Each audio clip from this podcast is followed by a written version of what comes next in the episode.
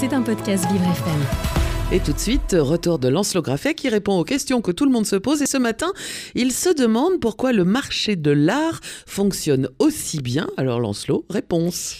Alors le marché de l'art est au beau fixe, c'est vrai Dominique Selon le rapport annuel d'Art Basel, les tableaux, sculptures et autres graphismes et photographies seraient économiquement revenus au niveau de l'avant-Covid. L'année 2022 a permis d'atteindre le seuil des 67,8 milliards de dollars, soit une hausse de 3% par rapport à l'année dernière, alors qu'en Chine et à Hong Kong notamment, les ventes artistiques sont à la baisse dues aux restrictions Covid encore très contraignantes, ce n'est plus le cas en Occident. Les États-Unis par exemple ont repris leur place de leader mondial, cette progression est engendrée par un moteur, l'art numérique. Cette forme artistique qui regroupe aussi bien les œuvres cinématographiques que vidéo a connu en 2022 une évolution de 4 points par rapport à l'année précédente, malgré l'évolution relative L'effondrement relatif du secteur des crypto-monnaies, acteur très présent dans ce monde de l'art numérique, les acheteurs se tournent de plus en plus vers ces œuvres digitales 2.0.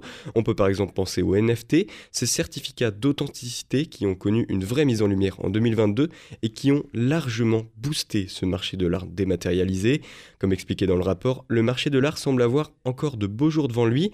S'il va sans doute continuer à évoluer et changer, les collectionneurs les plus riches sont toujours très optimistes et près de 77% d'entre eux se disent prêts à acheter en 2023.